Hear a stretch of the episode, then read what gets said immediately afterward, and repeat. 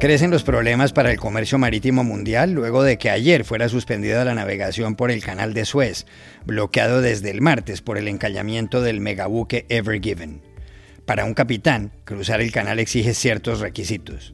Para entenderlos, hablamos en Bogotá con el almirante retirado David Moreno. El Senado de Estados Unidos debe someter a votación próximamente un proyecto que tendría profundas implicaciones políticas, convertir a Washington, D.C. en el estado número 51 de este país. ¿Tiene posibilidades de salir adelante esa iniciativa? Beatriz Pascual, corresponsal de la agencia EFE en esta ciudad, lo explica. La contratación de los grupos de mariachis en Estados Unidos ha cambiado drásticamente desde que empezó la pandemia. Antes tocaban en fiestas de 15 años, en bodas o en serenatas de amor. Ahora tocan en funerales. Sobre ese fenómeno contactamos en Texas a Ismael Alatorre, director de los Galleros de San Antonio. Hola, bienvenidos a El Washington Post. Soy Juan Carlos Iragorri, desde Madrid. Soy Dori Toribio, desde Washington, D.C. Soy Jorge Espinosa, desde Bogotá.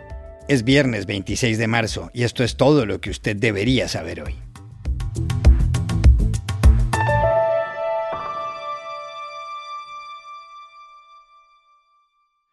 El tráfico marítimo del mundo sigue afectado tras el encallamiento el martes en el canal de Suez del megabuque Ever Given, de 400 metros de eslora, es decir, tan largo como cuatro canchas de fútbol.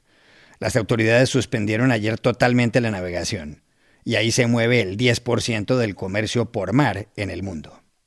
El Ever Given, de bandera panameña, pesa 224.000 toneladas. Había zarpado de China lleno de contenedores y tenía previsto atracar en Rotterdam, en Holanda, el 1 de abril. Una tormenta de arena con vientos de 80 kilómetros por hora perjudicó su curso.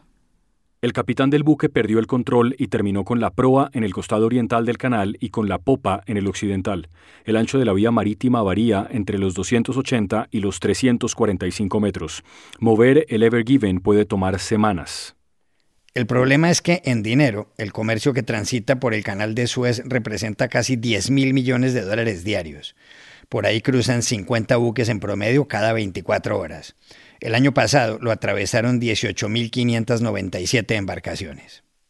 Inaugurado en 1869, el canal, de 163 kilómetros de longitud, une dos puntos de Egipto. En el norte, Puerto Said, a orillas del mar Mediterráneo, y en el sur, Suez, en el Mar Rojo.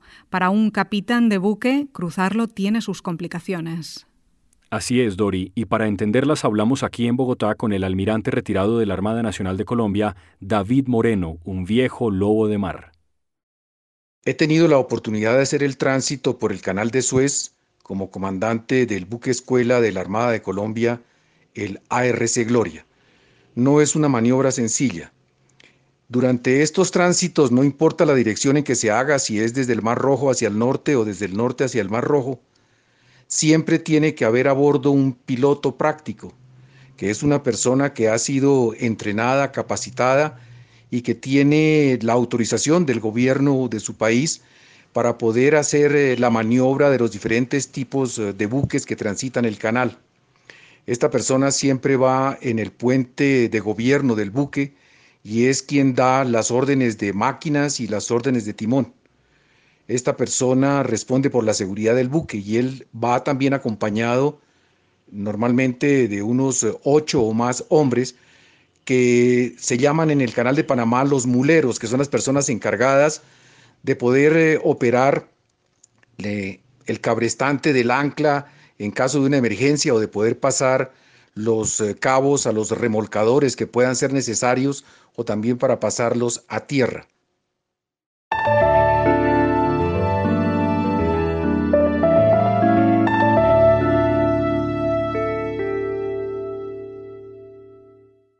El Senado de Estados Unidos debe abordar próximamente un asunto relacionado con la capital del país, Washington, D.C., el Distrito de Columbia, donde me encuentro. Ese asunto puede cambiar el mapa político del país. La cuestión es si el Senado aprueba o no que el Distrito de Columbia se convierta en el estado número 51 de Estados Unidos. La Cámara de Representantes le dio luz verde en junio y tiene que volver a considerarlo. Casi con seguridad le dará el visto bueno nuevamente antes del verano. Washington, D.C. tiene 177 kilómetros cuadrados. A orillas del río Potomac alberga el Mall, que es la explanada central junto a la que se levantan el Capitolio, la Casa Blanca y los monumentos a George Washington, Thomas Jefferson y Abraham Lincoln.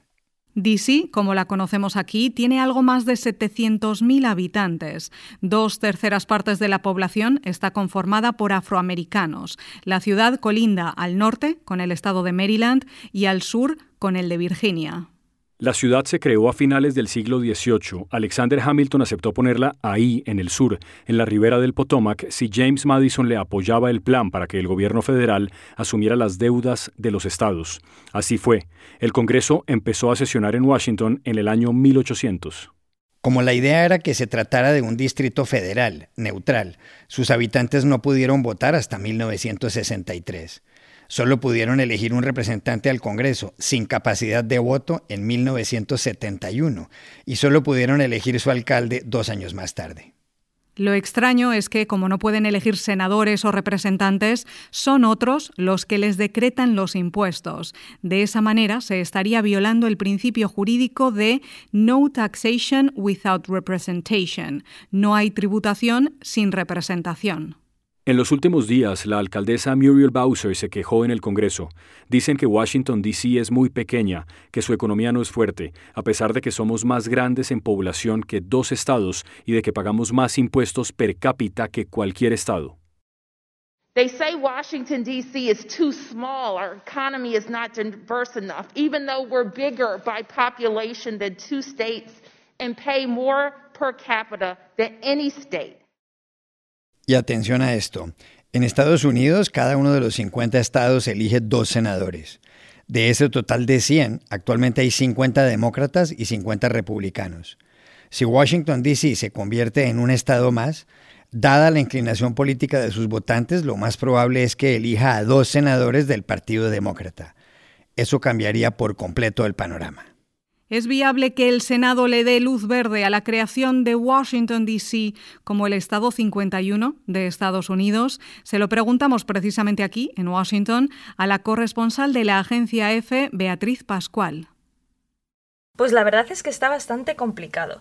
Y esto es así porque en el Senado hay una figura que se llama filibusterismo en español, filibuster en inglés, y que es una técnica de obstrucción que utiliza el partido que tiene menos escaños, que tiene menos poder, en este caso los republicanos, para bloquear eh, que se vote sobre un proyecto de ley. Eh, la imagen que todos tenemos en la cabeza para entender un poco esto, aunque ya no sea exactamente así, es la de un senador que habla y habla durante horas e impide que haya una votación. ¿Cómo hace uno que ese senador se calle? Pues, y que se pueda votar.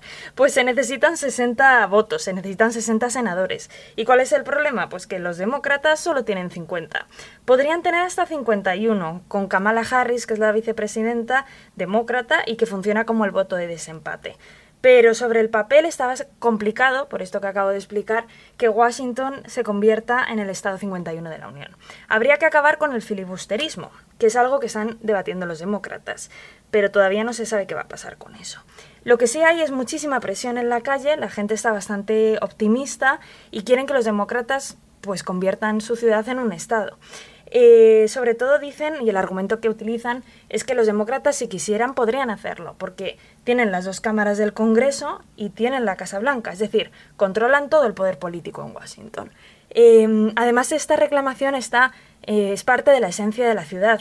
Por ejemplo, los coches, es muy curioso, en las matrículas llevan la frase no hay tributación sin representación. Es decir, estamos pagando impuestos y sin embargo no tenemos a nadie en el Congreso que tenga el poder de votar. Hay un representante pero no puede votar.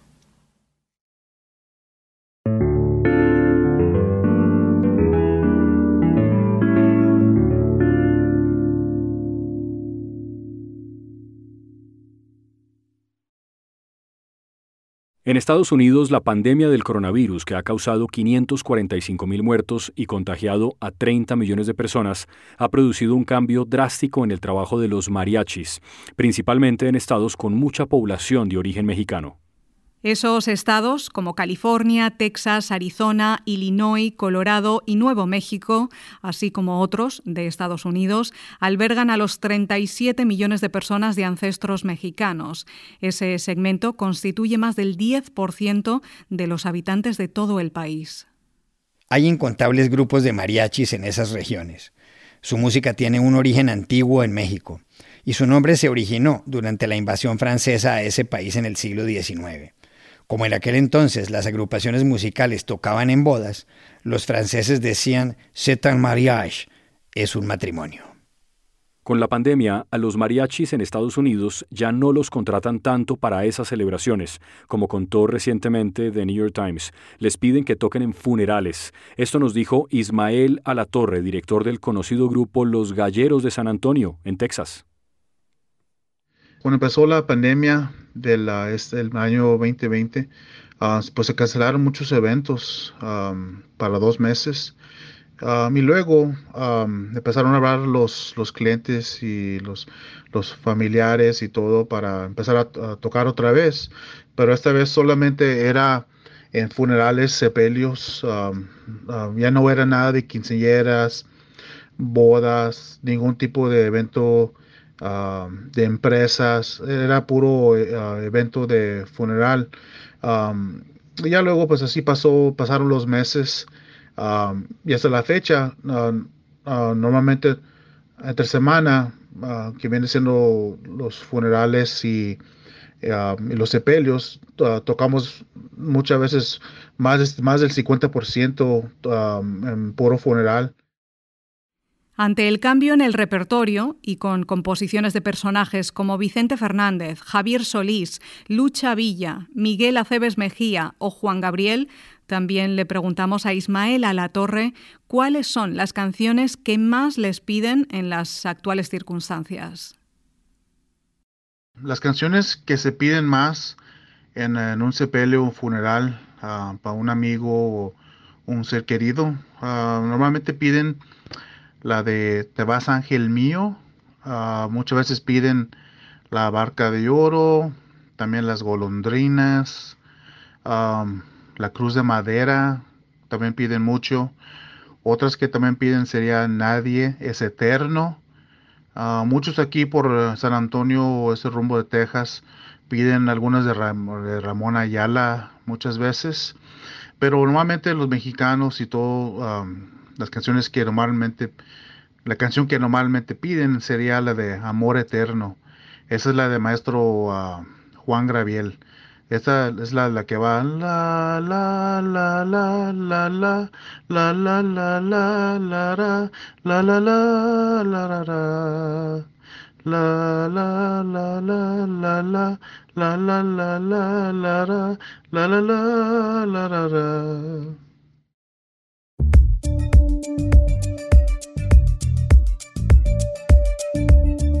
Y estas son otras cosas que usted también debería saber hoy.